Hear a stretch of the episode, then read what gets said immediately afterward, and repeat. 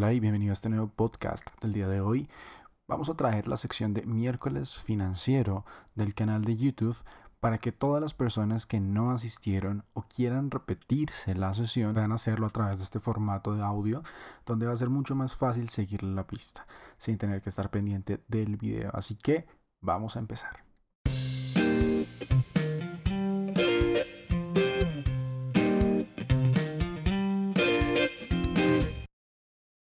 Bueno, vamos a iniciar la sesión de hoy, como les comento, vamos a mirar el tema de los mentores. ¿Listo? El tema de los mentores. Y el tema del B2 Mom. ¿Listo? El tema del B2 Mom. El tema del B2 Mom es bastante importante cuando uno va a empezar un, un emprendimiento, ¿vale? Cuando uno va a empezar algo. Y digamos que es como una forma un poco más técnica de, llamarlo. Hace no mucho, eh, digamos que aprendí el concepto con este nombre, aunque ya lo utilizaba de otra manera, con visión, misión y todo este tipo de cosas. Y lo primero que quiero que tengamos en cuenta, porque ustedes saben que estas son sesiones de finanzas, son sesiones complementarias a lo que nosotros vemos de trading, ¿vale? Lo primero, los mentores. Antes de, iniciar un emprendimiento, antes de iniciar algo, es importante tener estas dos cosas. ¿sí? Ustedes saben que esto es un complemento de, las cosas que vamos a ver de Kaizen, de, trading, y, son formas externas de ganar dinero. Aquí aprovecho que hay varias personas que hacen trading conectadas y es decirles como, man, no dependan del trading si todavía no son rentables porque simplemente van a quemar sus cuentas con más probabilidad. Van a tener muchísimo, muchísima presión en sus cabezas si ustedes dependen de las inversiones si ustedes son los inversores y ustedes pierden, van a querer recuperar si dependen de esto. Las inversiones deben hacerse con la mente tranquila y no deben depender de ustedes de las inversiones. Deben sí o sí tener varias fuentes de ingresos y no depender de, digamos como tal, de, estas cosas que ustedes puedan ver. O sea, no, deben depender de, los, de los ingresos que, que puedan tener del trading.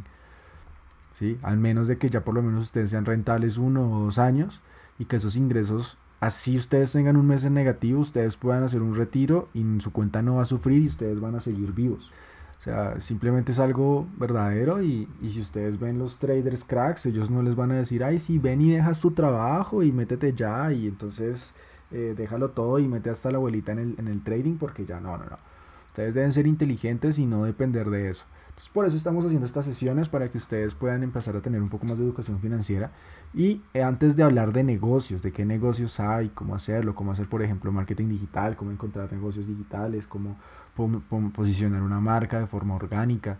Digamos, por ejemplo, eh, Carlos Muñoz habla del, de los 100 superfans, de los 1000 superfans, perdón, ¿sí? de cómo tener un ingreso de 100 mil dólares al año, por lo menos, digamos, en ventas.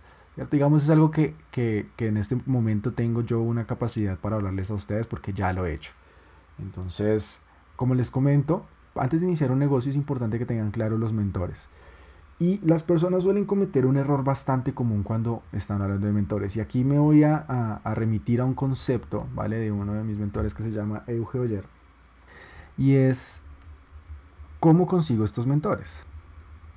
Entonces, aquí hay algo importante, hay algo crucial debemos tener en cuenta, y es que la mayoría, digamos, de personas suele eh, tratar de conseguir mentores de la forma errada, ¿no? Van y escriben en Instagram, hey, quiero ser tu mentor, quiero que, perdón, quiero que seas mi mentor, quiero que seas mi mentor, mentoreame, hey, por favor, mentoreame, mira, mentoreame. O las personas que son, hey, mira, es que no tengo plata porque no me hace el curso gratis, que mira que yo voy a estudiar disciplinado, ¿cierto? O cosas por el estilo. Y esos son errores muy graves, ¿sí? Son errores muy graves. Digamos que por mi parte yo soy muy fresco con la gente y pues si tengo que decirles como, hey, no, pues lo hago. Y, digamos que tienen la opción, digamos, hay mentores que cobran para, la asesoría, ¿cierto? Pero hay personas, por ejemplo, que, que, se puede, que, ustedes pueden acercarse a ellos de una forma un poco más inteligente, ¿sí? Ustedes pueden acercarse a ellos de una forma un poco más inteligente y es siempre pensando en ¿qué puedo aportarle yo a esta persona? Porque siempre estamos con la mentalidad del yo, siempre estamos con la mentalidad del, del yo voy a conseguir, entonces yo le voy a pedir, y entonces mentor yo, y entonces señor mentor yo, y entonces yo voy a hacer esto, y yo voy a hacer lo otro, y mentor, y mentor, y, y yo entonces quiero que mi negocio crezca, y mentor, asesóreme, que es que estoy mal, necesito plata, mi mamá ya no tiene trabajo, mire que pasó tal cosa, mire que yo hice más, y mire que yo hice lo otro. ¿cierto? Y el mentor no necesariamente puede ser una persona que sea ni pedante, ni humillante, ni nada. Simplemente es alguien que tiene en su cabeza a su familia, así como ustedes tienen en su cabeza a su familia. El mentor va a estar pensando en su familia, va a estar pensando en sus propias cosas, va a estar pensando en salir adelante él. Entonces, las personas siempre se aproximan a los mentores como un yo tengo problemas, yo tengo tal cosa, ¿cierto? Yo tengo que hacer yo y yo y yo y no piensan en aportarle al mentor. Por ejemplo, hay eh, una persona que yo admiro mucho, es un amigo mío, que se llama Nicolás Cuaya, que él está aquí conectado. Él es una persona que siempre está presta a ayudar, aunque él muchas veces ni siquiera sepa en qué quizás puede ayudar. Simplemente es como, güey, ya, ¿qué, puedo hacer? A ver, ¿qué, ¿qué, me pueden poner a hacer? ¿Qué puedo mirar aquí? ¿Sí? Y es alguien a quien no solamente va a crecer porque va a rodearse de personas que quizás tienen conocimientos que él puede estar buscando, sino que también él sabe buscar y sabe aportar a las personas que lo necesitan. Entonces es alguien que siempre va a estar buscando dar de sí mismo y que cuando encuentra una persona con quien puede crecer, pues no solo va a crecer él, van a crecer ambos. Y eso un mentor lo va a valorar muchísimo más. Porque una persona que está enfocada en crecer, si se rodea de personas que únicamente le están pidiendo y le están pidiendo y le están pidiendo, pues como que no va a funcionar, ¿cierto? No van a ser empleados, no va a ser nada de eso. Ustedes lo que van a encontrar es alguien que los pueda guiar. Entonces, no se trata de ir y escribirle por el Instagram, que yo he hecho eso, a gente y decirle como, hey, quiero que seas mi mentor, sé mi mentor, sé mi mentor, hey, por favor, sé mi mentor, hey, eh, ¿por qué no me regalas una hora y me mentoreas? No sé qué. Sí, yo he hecho ese tipo de cosas y eso no está bien, obviamente no van a responder. Lo que ustedes deben enfocarse siempre es en, ok, ¿cómo le puedo quizás yo aportar a esta persona? ¿Cómo se interesan ustedes en la persona? Porque piensen que si es una persona que es alguien que ya está teniendo éxito, alguien que ya esté surgiendo en un aspecto, mucha gente lo puede estar buscando para, hacer, para que lo mentoreen, ¿cierto? Para, para mentorear. Aquí vamos a darnos cuenta de que, pues si es alguien que está muy ocupado, pues cómo podemos solucionar, cómo podemos ayudarle a esta persona en su, en su proyecto, ¿no? Que es una aproximación diferente, ¿sí? Es algo totalmente distinto. Si es alguien que, por ejemplo, está intentando expandir, por ejemplo, sus servicios a otro país, entonces, ¿cómo ustedes podrían, por ejemplo, contactarlo con gente que esté en ese país para que pueda llevar los servicios a ese lugar? Y de paso decirles, hey, mentoreame. Yo aprendo de ti y te voy aportando todos estos datos, te voy aportando toda esta información y de paso pues vamos creciendo nosotros. Ese tipo de contactos van a funcionar muchísimo más. Y claro, se puede empezar solo, ¿cierto? Se puede empezar solo, se puede empezar sin mentores, pero entonces aquí es donde nosotros nos empezamos a perder un poco. Y es que si no tenemos alguien que nos guíe, probablemente nos va a tomar más tiempo y muchas veces no encontremos la solución. A veces tenemos la solución frente a nuestros ojos, pero hasta que alguien no nos dice que ahí está, simplemente no la tomamos. Entonces, lo primero, vamos a continuar con el tema de los mentores y ya pasamos al tema del B2B. Entonces, del B2B, perdón. Si tenemos un mentor, lo primero es no irnos en contra del mentor, no criticarlo, ¿cierto? Que es que no nos ayudó en una cosa, entonces, ah, este mentor es un no sé tantas, y es que siempre está él y no sé qué, pues claro, porque es que él siempre va a estar buscando cómo va a progresar él. Y si tú solo le pides y le pides y le pides y le pides, pues seguramente se va a cansar y te va a ignorar después de un rato, ¿no? Entonces mira cómo tú puedes aportarle, ¿sí? Mira cómo tú puedes aportarle y cómo puedes comunicarle mensajes. Entonces no te vas a ir en contra del mentor. Lo segundo, deja de lado el yo, ¿sí? ¿Qué pasa? Que muchas veces nosotros, cuando tenemos un mentor, y esto también me ha pasado a mí, yo he cometido todos los errores que les voy a decir, y es que buscamos un mentor y tratamos como de impresionarlo, ¿no? No, entonces yo tengo este proyecto y entonces yo tengo esta cosa y es que yo tengo lo otro y es que yo tengo esto y es que mira que yo tengo este proyecto y esta cosa que está surgiendo acá y, entonces esta innovación. Y, ¿sí? El mentor se va a cansar ¿sí? Pensemos que los seres humanos son personas que les gusta hablar de sí mismas y si ustedes están prestos a escuchar, van a aprender más y aparte de eso van a sentir que el mentor se sienta ameno con ustedes. Porque por ejemplo pasa muchas veces que hay gente que busca únicamente al mentor para contarle qué tan mal se siente y ya, o sea, no está mal que le cuenten eso al mentor porque el mentor se vuelve como un amigo, ¿no? Principalmente no le escriban hola mentor, simplemente háblenle por el nombre, y que sea una relación un poco más fraternal. Y lo que les digo, no hablen solo del yo, ¿sí? No hablen solo del yo, busquen escucharlo, preguntarle de él cómo ha hecho las cosas. Quizás si ustedes le preguntan cuáles han sido los secretos que él ha hecho, qué han sido las cosas que ha tenido en cuenta, cómo lo ha montado, qué ha dicho, qué ha hecho, qué no ha hecho, cómo lo hubiera hecho mejor. Entonces eso nos lleva al tercero. En vez de hablar del yo y yo y yo y yo, ¿qué preguntas pueden hacer? Y recuerden esto, ustedes van a obtener una calidad de vida dependiendo de la calidad de preguntas que se sepan hacer a ustedes mismos y que le sepan hacer a otras personas. Si todo el tiempo están preguntándole, es que no entiendo por qué a mí me pasan las cosas, por qué a mí, a ver de cómo puedo solucionarlo, pues va a ser distinto, ¿no? Y obviamente en situaciones complejas vamos a estar supremamente tensos y vamos a decir como, bueno, pero, pero ¿y qué? O sea, ¿de qué es eso que me puede ayudar? Pues vamos a tener una mente abierta a las soluciones, no a los problemas. Y lo mismo, entonces si le estamos preguntando a él, por ejemplo, algo que me preguntó un alumno que se llama Roberto, ¿qué hubieras hecho tú, o qué le dirías al tú que empezó hace tres años en el trading? ¿Cierto? Fue una pregunta que me hizo Roberto, un alumno mío. ¿Qué le dirías al Johan que empezó hace tres años en el trading? ¿Qué pasa? Que quizás ustedes están en donde está, donde estoy yo, por ejemplo, Perdón, ustedes están donde estuve yo en este momento, en ese momento, y pues eso les puede servir. O ese mentor que ustedes están necesitando, por ejemplo, hay un alumno que se llama David y me decía, Johan, es que tengo un proyecto importante de gerencia y tengo una duda, ¿cómo, cómo puedo hacer para que este proyecto pues salga adelante? ¿Me recomiendas hacer un diplomado o hacer un curso? Entonces yo le dije, pues lo mejor considero yo es que encontraras a alguien que ya haya hecho el proceso que tú estás buscando hacer, mires cómo le puedes aportar, asociarte con él durante un periodo de tiempo y aprender de él.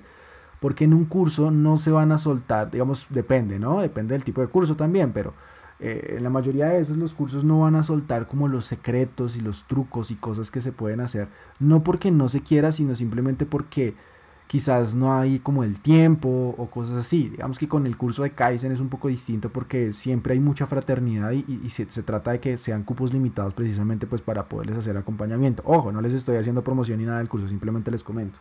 Entonces asegúrense de que si ustedes van a encontrar un mentor, pues precisamente sea alguien a quien ustedes le puedan aportar y que ustedes le hagan las preguntas correctas. Háganlo sentir cómodo, ¿sí? Háganlo sentir cómodo. Muchas veces entramos aquí en el cuarto, que es el último que no debemos hacer, y es que no debemos empezar a discutirle al mentor, ¿no? Que si nosotros tenemos alguien que efectivamente se pudo haber equivocado el mentor, ¿cierto? Se pudo haber equivocado el mentor pero quizás no es momento de hablarle y decirle, hey, es que se equivocó, o de confrontarlo y decir, no, es que yo tengo la razón, ¿cierto? ¿Por qué? Porque son seres humanos y a los seres humanos no les gusta que los confronten durante un tiempo. Ustedes no están ahí para confrontarlo, ustedes no son el socio comercial que se van a ver perjudicados si el mentor le dijo algo mal a alguien.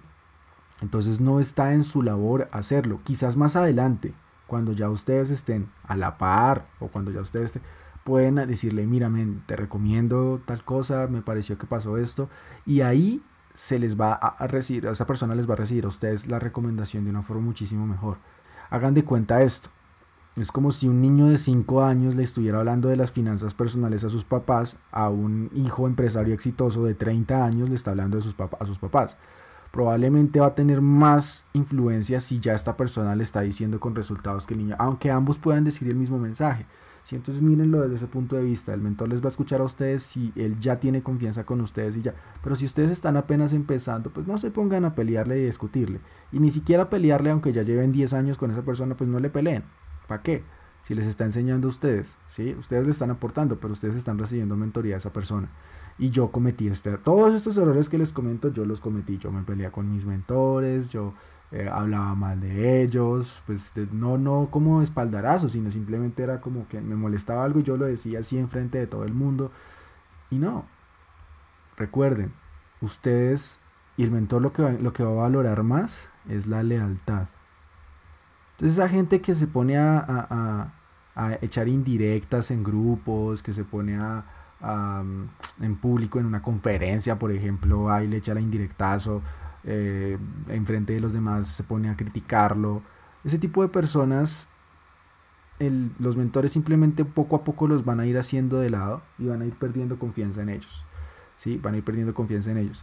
Recuerden que el viaje al éxito, el viaje a las cosas que nosotros planeamos, es un camino, ¿cierto? Tiene un camino.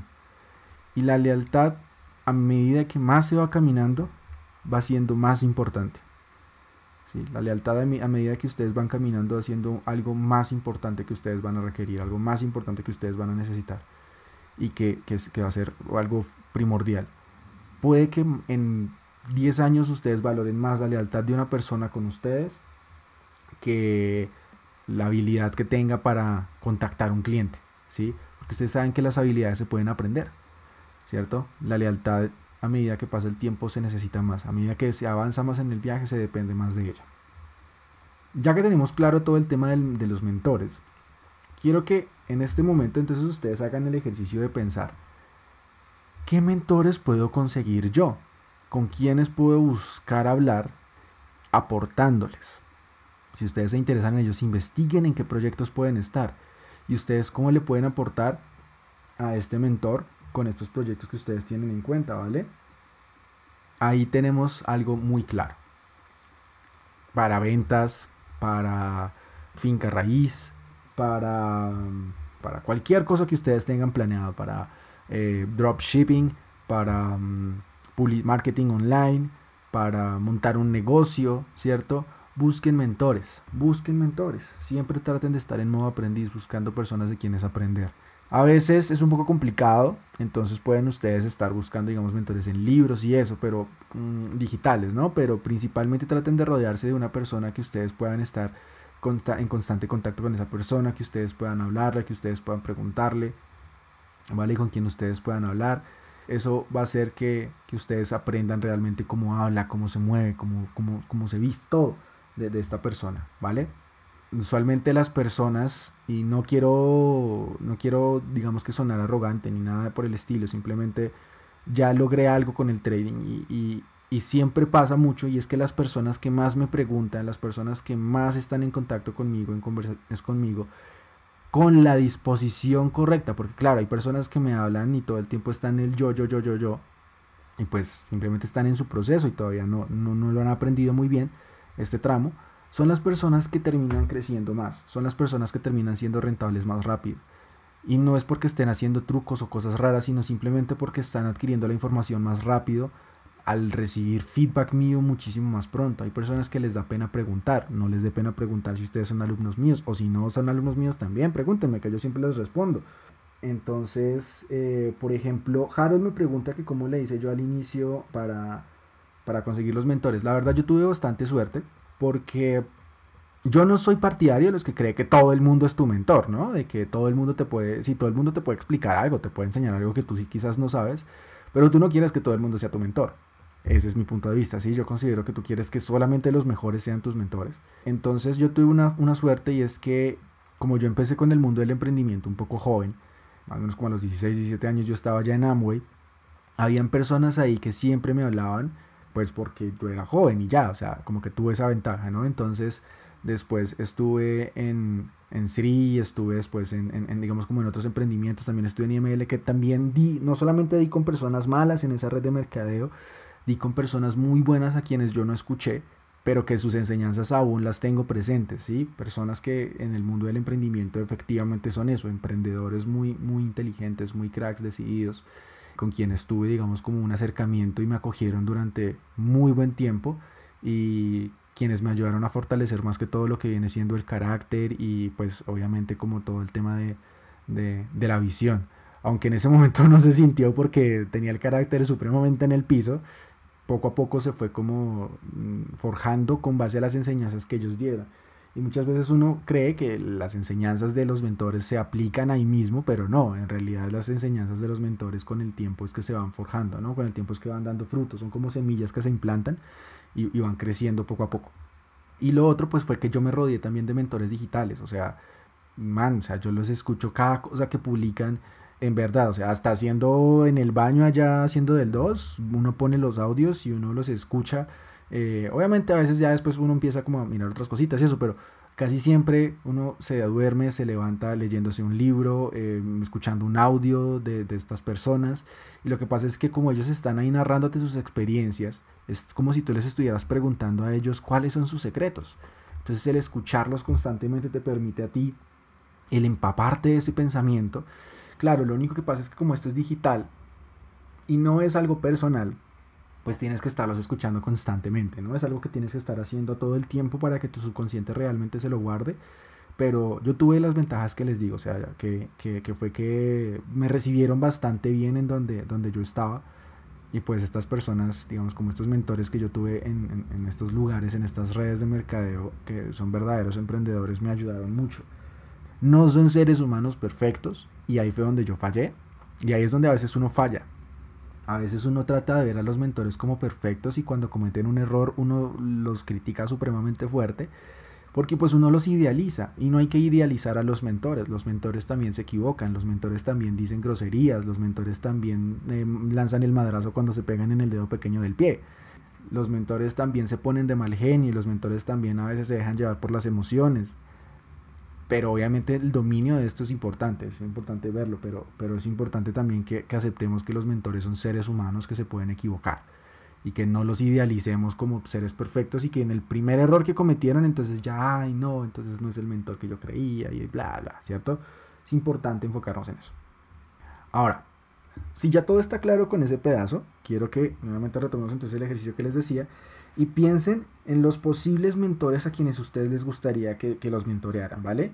En esas personas que a ustedes les interesaría que, que los guiaran y que ustedes quizás pudieran aportarles en algo. Digamos, si ustedes son mis alumnos, pues, o sea, tranquis, no tienen que, que decirme tratar de buscar algo así súper raro. Simplemente, pues, obviamente ustedes hicieron un pago también, pero más allá de eso, por ejemplo, yo valoro mucho cuando la gente participa en los grupos, cuando la gente manda sus análisis o cuando la gente está presta a ayudar a otros. Sí, digamos que esas son cosas que a mí me, aportan muchísimo porque digamos que la comunidad de traders que yo genero es eso, lo ideal es que sea como una comunidad y todos ustedes pues se van, se van moviendo, el compartir digamos que yo les diga, hey chicos, comparten Instagram, por favor, tómale una foto a esto y etiquétame como arroba, arroba Johan Rincón. Ese tipo de cosas, aunque ustedes no lo crean, y, por ejemplo Cata que está aquí conectada y Nico y todos los que gestionan las cuentas oficiales no me podrán dejar mentir de que aunque sean muchos, uno tiene presente a la gente que participa constantemente. Entonces piensen de una vez en esos mentores. Puede ser música, puede ser ingeniería, puede ser arquitectura, puede ser gastronomía, marketing digital, dropshipping, puede ser eh, conducción eh, profesional, obviamente, puede ser todo lo que ustedes deseen, redes de mercadeo, piensen en qué mentores a ustedes les gustaría hablarles. Y probablemente los dejen en visto, probablemente los dejen en visto, ¿sí? Porque están ocupados, porque probablemente ya habrá mucha gente que les esté escribiendo. Pero sigan buscando, sigan intentando, háblenle a varios mentores, pregúntenles, miren a ver qué pueden hacer, cómo les pueden hablar, qué pueden conseguir, ¿sí? qué cosas pueden tener ahí. Entonces no tengan miedo. A veces, digamos, cuando a mí me escriben personas que no son mis alumnos, me tiendo a demorar un poco en responderles, pero procuro, yo procuro por lo menos ahorita siempre responderles a todas las personas y, los que me conocen saben que yo trato de que todos los días el chat quede en ceros, o sea, que el chat que yo tengo del trabajo quede limpiecito, así sea por lo menos durante una hora y asegurarme de haberle respondido a la gente, así sea que me pregunten por el curso, así sea que me pregunten por, no sé, me ayudas con un broker, ese tipo de cosas, entonces escríbanle a la gente. Ahora, vamos con el B2B, el B2MOM, perdón. Resulta que la importancia de los mentores es sumamente grande porque a veces nosotros tenemos un escalón tan grande frente a nosotros que creemos que es un muro. Y cuando vemos este muro, decimos, ah, no, pues yo ya la hice, ya llegué, ¿no?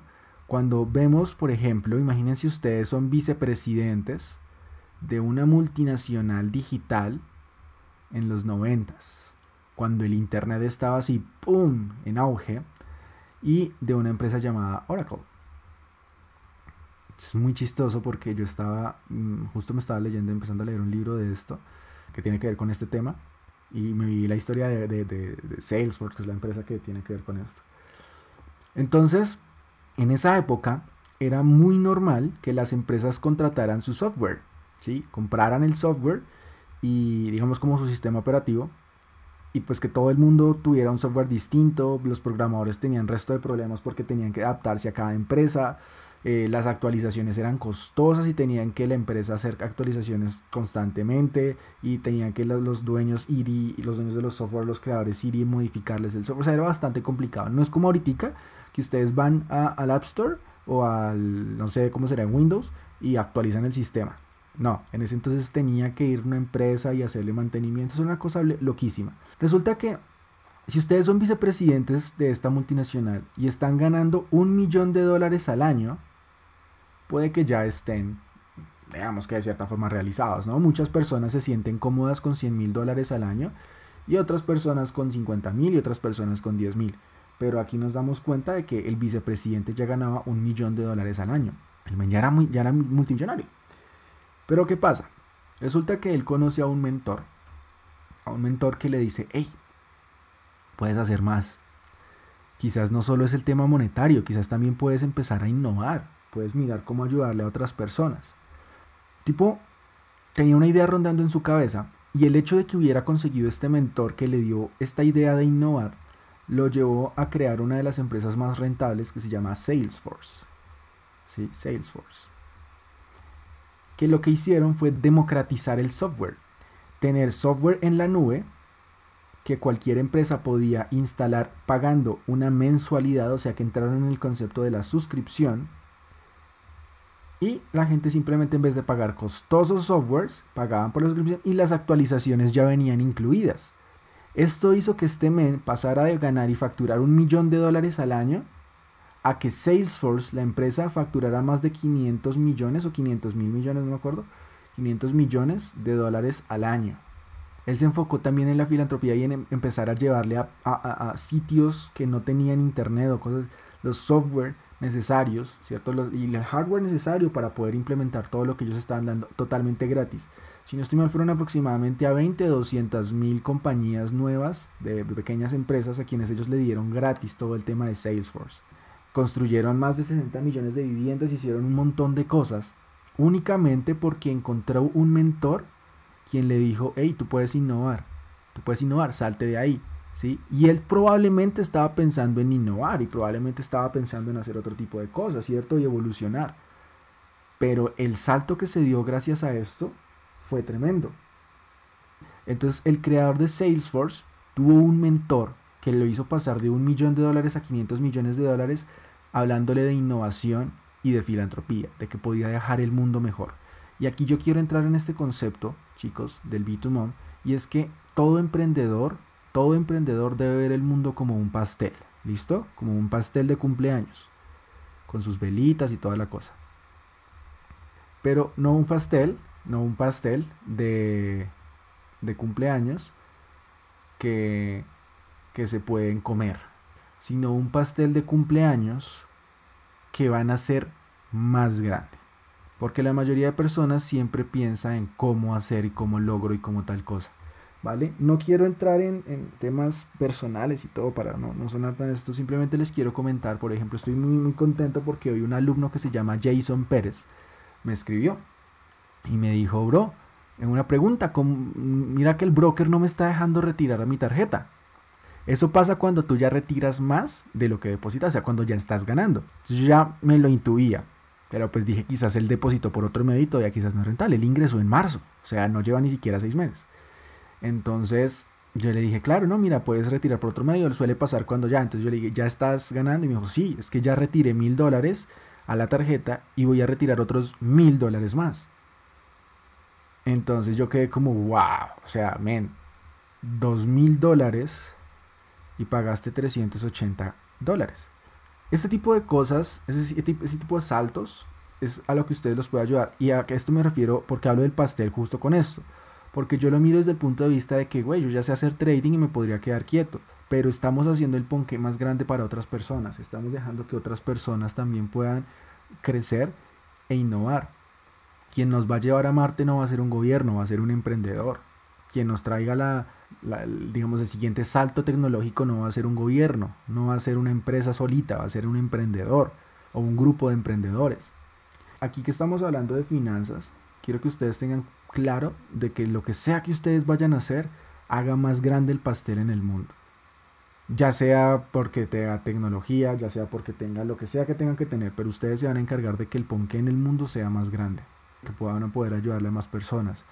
Y ojo, tienen que darse cuenta de una cosa, y es que aquí quiero hacer un paréntesis, es con una información que vi de Daniel Dreyfus ayer, y es no nieguen la materia, no nieguen que el, tener cosas. No se sientan mal por tener cosas.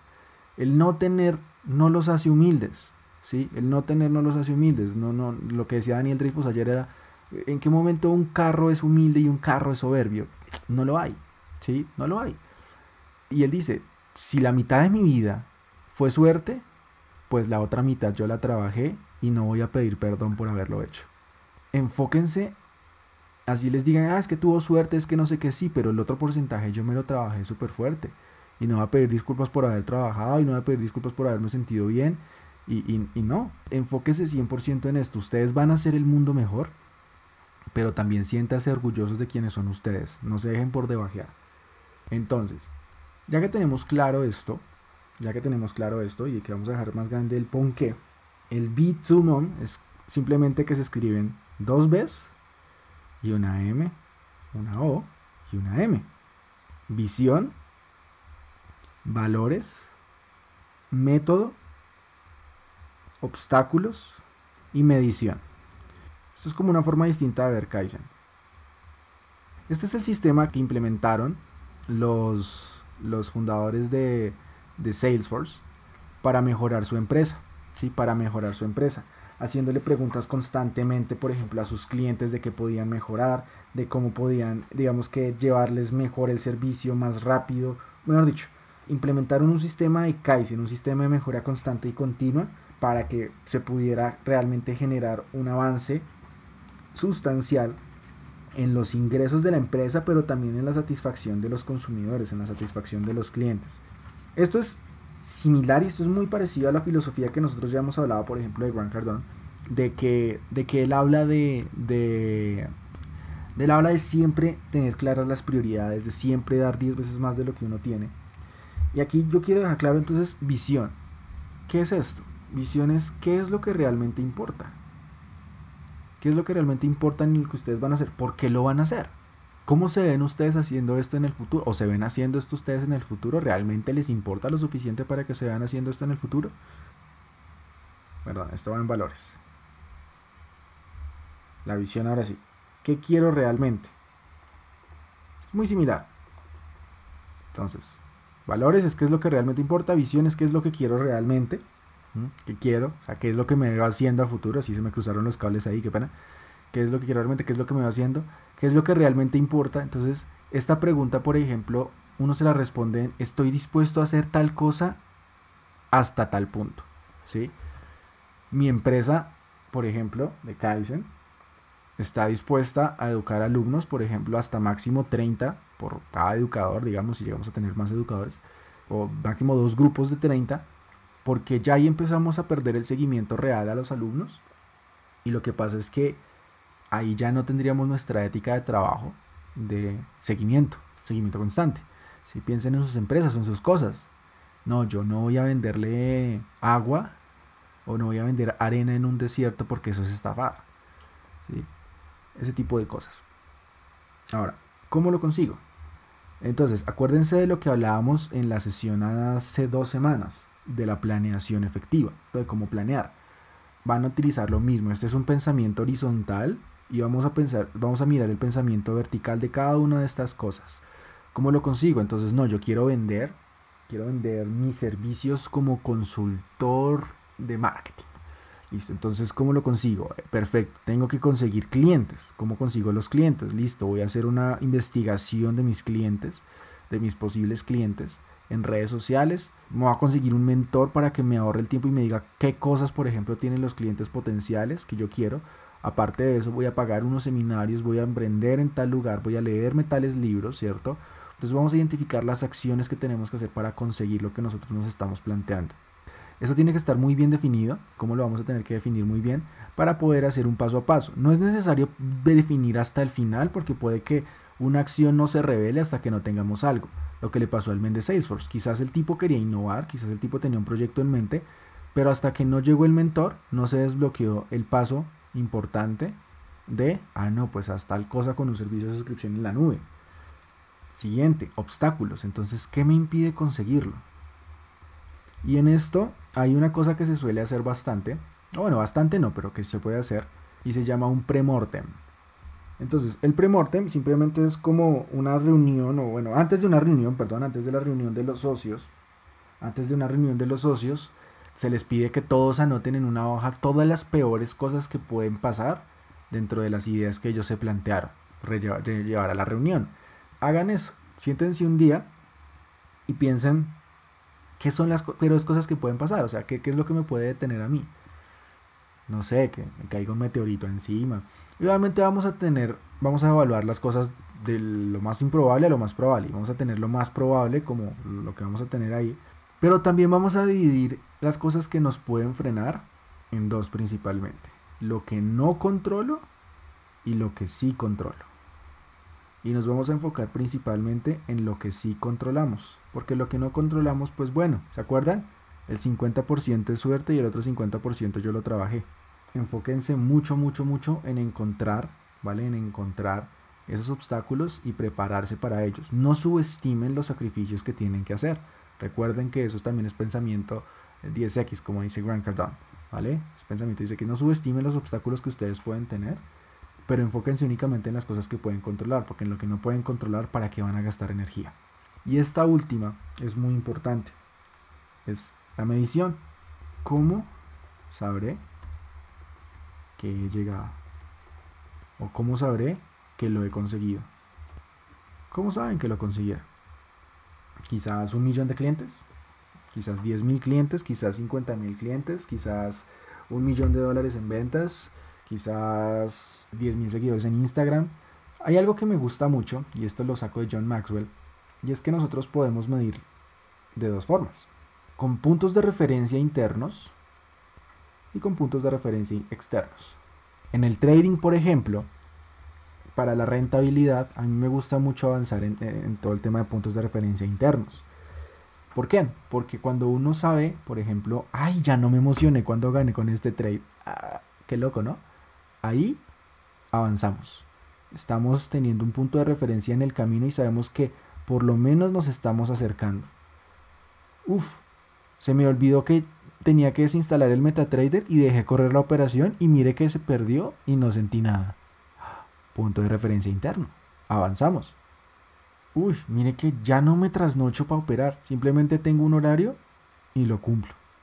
Punto de referencia interno. Otro punto de referencia interno. Uf, mire, ya estoy por fin sintiéndome tranquilo cuando analizo. Punto de referencia interno. Punto de referencia externo, por ejemplo, con el trading llegaron tanto en la cuenta, hacer retiros de tanto, tantos meses siendo rentable, tantas semanas siendo rentable, ¿cierto? Pero los puntos de referencia internos van a ser mucho más importantes. ¿A qué me refiero yo con puntos de referencia internos para terminar? Si ustedes, por ejemplo, acuérdense que el camino, ¿cierto? El viaje, el, perdón, el éxito es un viaje, ¿cierto? Es un viaje. Y el emprender también lo es. Entonces, si ustedes dicen voy a irme de viaje a París, ustedes saben que un punto de referencia es la Torre Eiffel si se van, no sé, a, Roma el Coliseo, si se van a Londres el Big Ben, si se van a Bogotá eh, la Torre Colpatria. Eso es, ah, ah, ya llegamos, o ya nos estamos aproximando. Eso mismo van a tener ustedes acá. Van a saber que ya llegaron o que lo consiguieron, pero siempre y cuando hayan cumplido los puntos de referencia internos y también unos puntos de referencia externos. Entonces, prográmense cuáles son esos puntos de referencia. Vamos, Kaizen. Yo con Kaizen tengo un punto de referencia que son los primeros mil alumnos. Ya voy el 20%, casi el 20% de la meta en el primer año. Espero conseguirlo en lo que queda del año, lo siguiente, la siguiente meta.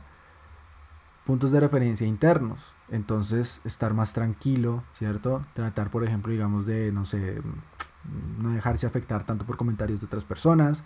¿cierto? Ya son un poco más, más, más grandes que simplemente capital y ustedes van gestionando estos puntos de referencia para poder ir progresando, no sé, digamos con, la música.